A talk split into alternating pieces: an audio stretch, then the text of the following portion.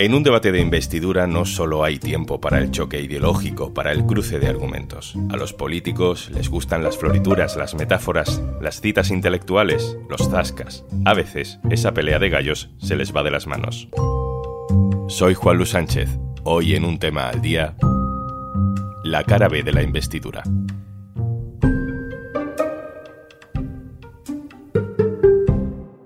Una cosa antes de empezar. Por fin es viernes. Te dejo una recomendación al final de este episodio para que puedas escuchar durante el fin de semana. Y recuerda, tienes 45 días gratis de Podimo entrando en podimo.es barra al día.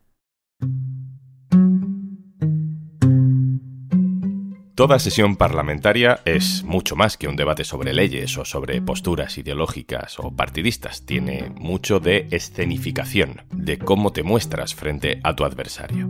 Si además esa sesión parlamentaria es nada menos que la investidura de un presidente, todo el mundo quiere lucir sus mejores galas dialécticas. Por ejemplo, a los políticos y sobre todo a los que les escriben los discursos, les encanta salpicar sus intervenciones de citas a escritores de prestigio. Si hay afinidad ideológica es además un guiño a la parroquia. Porque como dijo el genial Antonio Machado, hoy es siempre todavía. Y puesto que hoy es todavía y el diálogo aún es posible, pues nosotros vamos a apostar por él. Después de las intervenciones iniciales, toca la réplica. Competir por ver quién parece más listo, más leído, más ingenioso, es un deporte de riesgo. Y ya no solo vale con rebatir los argumentos políticos sobre la amnistía o sobre la ultraderecha.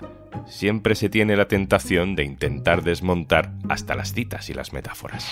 Quien ha introducido la cita de Machado en su discurso no le ha hecho ningún favor a don Antonio. Dígala completa, señor Sánchez. Hasta en las citas miente usted.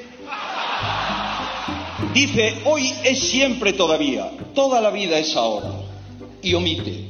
Y ahora Ahora es el momento de cumplir las promesas que nos hicimos. Esta es la cita completa, señor Sánchez. Esta es la cita completa. Ahora es el momento de cumplir los compromisos que nos hicimos. En este momento que escuchamos, las cámaras enfocan a la bancada del Partido Popular en pie, aplaudiendo la respuesta, el zasca de su líder, que ha dejado en ridículo a Pedro Sánchez. ¿O no? Porque en unos minutos pasa esto. Simplemente una, breve introducción, eh, señor eh, Feijó, me, la acaba de pasar un, colaborador de un tuit de un cantautor español que es Ismael Serrano, para decirle que, la cita de Machado es, eh, es la cita válida. El añadido que usted ha hecho desde esta tribuna pues fue una adaptación del cantautor Ismael Serrano a la cita de Antonio Machado. Movimiento de judo dialéctico utilizar la fuerza del contrario que intenta tumbarte con una maniobra que lo deja en el suelo de manera aún más espectacular.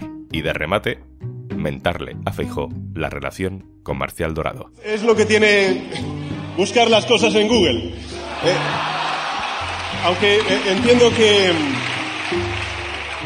que usted es un recién llegado como usuario de Google, como todos los españoles sabemos después de sus amistades peligrosas que no se veían, porque entonces no existía Google en Galicia, ¿no? El orgullo es una cosa muy traicionera y Feijó se resiste a darse por humillado. Vuelve a la carga, de pronto dice que le encantan los cantautores de izquierdas y que acaba de buscar otra canción de Ismael Serrano en Google. Lo que sí es verdad, señoría, que yo de ese cantautor, la verdad es que a mí me gusta más Luis Eduardo Aute, Javier Crae o Joaquín Sabina, pero buscando, buscando el cantautor tiene una bonita estrofa.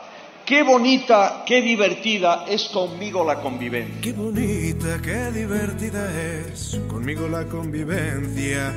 ¿Cómo no nos la ha citado el señor Sánchez?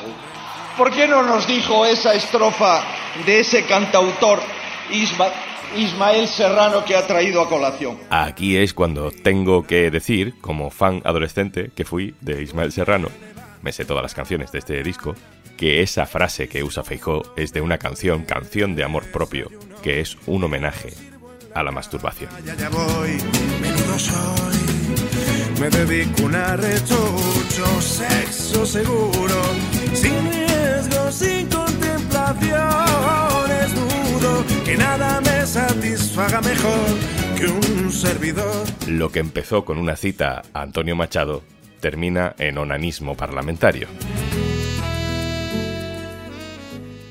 A veces en el Parlamento se intenta proyectar intelectualidad, pero a veces se intenta justo lo contrario, estar muy con los pies en la tierra, intentando hacer ver que tu contraparte está alejada de la realidad, pero que tú no. Este es Aitor Esteban, PNV. A ver si diciéndoselo como hacía con Mariano, con una rima consonante y otra sonante, consigo que lo entienda. Alberto, tu tractor tiene gripado el motor por usar aceite box. A Aitor Esteban le gustan los tractores y también le gusta el rugby. A usted le gusta el baloncesto. A mí el rugby. Y han pasado esas elecciones, a nosotros también nos ha llegado ese balón, pero en este caso es oval. Complicado de gestionar. Así que me encuentro con el balón en la mano.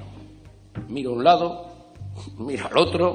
Si no suelto el balón me van a arrollar y no tengo confianza en que nadie vaya a venir en mi apoyo y pueda pasarle confiadamente el balón. No, no la tengo. A Aitor Esteban le gusta el rugby y a Gabriel Rufián le gusta el fútbol. Llevan ustedes literalmente 46 años diciendo que España se rompe.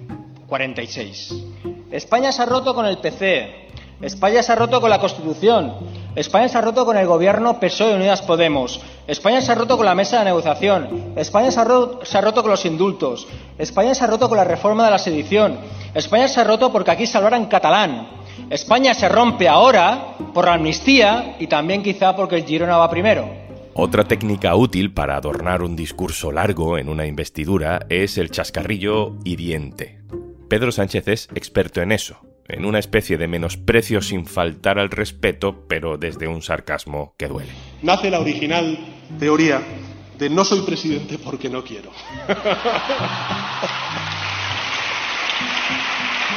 Esta es muy buena.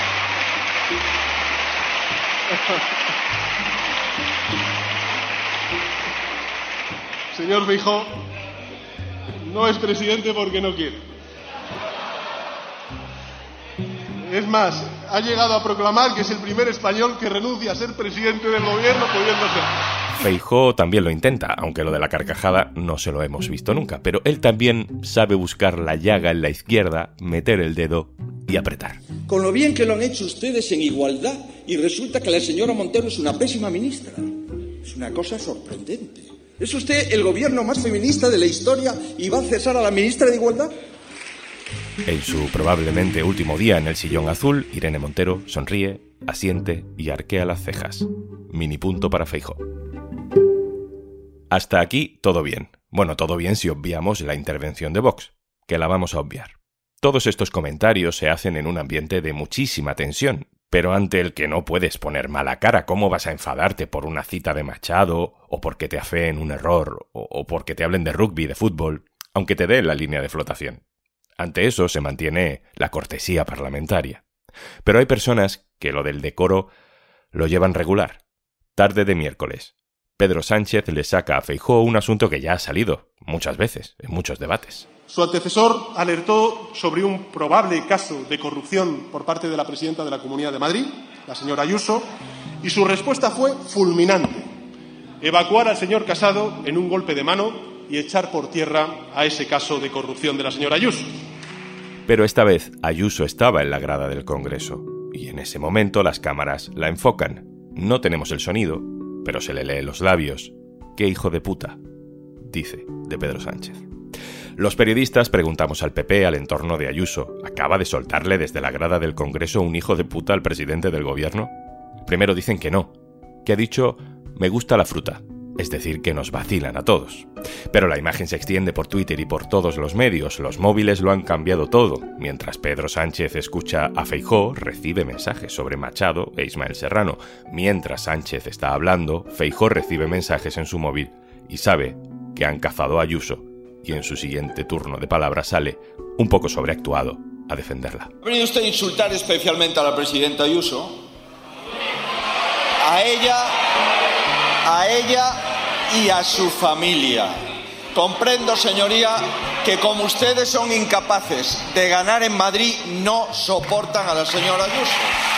Ese es el problema que tienen ustedes. Después de estas palabras de Feijó, el PP respalda el insulto de la presidenta madrileña y dice que la culpa es de Pedro Sánchez. Con el paso de las horas, sin embargo, en el PP se dan cuenta de que el me gusta la fruta se puede convertir en el próximo que te bote chapote.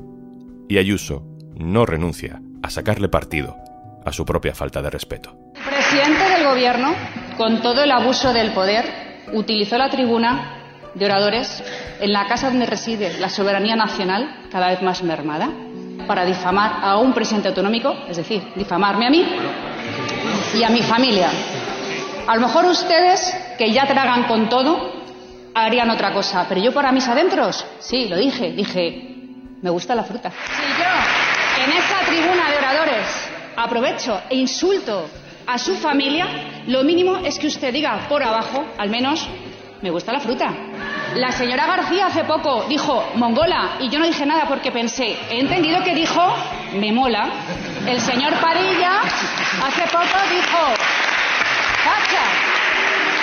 Me llamó facha y yo entendí, ¿qué facha? Yo entendí eso, ¿eh? Entendí eso. Y a todo esto hay que añadir lo que no vemos por televisión, lo que sucede en los pasillos del Congreso. En esos pasillos ha estado mi compañero Andrés Gil. Hola Andrés. Hola Juanlu, ¿cómo estás? Lo interesante de esta sesión de investidura es que se sabía de antemano que el resultado final casi siempre ocurre con las sesiones de investidura. Y en esta, el, todo, todo, el suspense y toda la intriga estuvo en las semanas y los meses previos, negociándose con Junts y con Carles Puigdemont en Bruselas los votos suficientes para la investidura de Sánchez. Pues realmente dentro del hemiciclo los discursos eran bastante previsibles y sobre todo el interés estaba en lo que ocurría alrededor del hemiciclo, en los pasillos del Congreso de los Diputados. Las preocupaciones fundamentales eran cuáles pueden ser los nuevos ministros, qué cambios hará Pedro Sánchez, cuáles serán las carteras que tendrá sumar, qué puede pasar a partir de, de este viernes, cuando previsiblemente vaya el presidente del gobierno a Zarzuela y ya empiece el proceso para nombrar el nuevo gabinete porque muchos de los que han estado estos días en el Congreso, la sesión de investidura, ni siquiera saben qué tarea tendrán a partir de la semana que viene. Andrés Gil, gracias. Muchas gracias a vosotros. Un saludo. Y antes de marcharnos, Hola, soy Juanjo de Podimo y te traigo una recomendación que me hace una ilusión muy especial. He presenciado todos los rodajes, he estado con ellos en todo este proceso de crear un podcast, Raquel Rostro y Cisco García, para poner en común un montón de temas con algunos invitados que tienen mucho que decir y verles y escucharles en Podimo es un ejemplo absoluto. Y el tema de hoy te va muy bien porque además yo creo que era un ejemplo de eso. ¿Cuál es? El ¿Guapo? ¿La de belleza? guapo, no es el tema de la belleza, no. El tema de hoy es la autoestima, el no compararse, el brillar. Que autoestima también es eh, conocerse a uno mismo, porque hay veces que nos machacamos, somos nuestros peores enemigos. Entonces, esa autoestima que te permite conocerte bien y sacar lo mejor de ti, y respetarte y cuidarte. Si quieres disfrutar de dos temporadas ya que llevamos de No es para tanto o de todo el contenido en exclusiva que tenemos en Podimo, ya sabes que tienes una dirección en la que si te registras tienes 45 días gratis para disfrutar de Podimo por ser oyente de un tema al día. Podimo.es barra al día. Esto es Un Tema al Día, el podcast del diario.es. Si te gusta lo que hacemos, necesitamos tu apoyo. Hazte socio, hazte socia del diario.es en el diario.es barra socio. El podcast lo producen Carmen Ibáñez, Marcos García Santonja e Izaskun Pérez. El montaje es de Pedro Nogales. Yo soy Juan Luis Sánchez. El lunes, otro tema.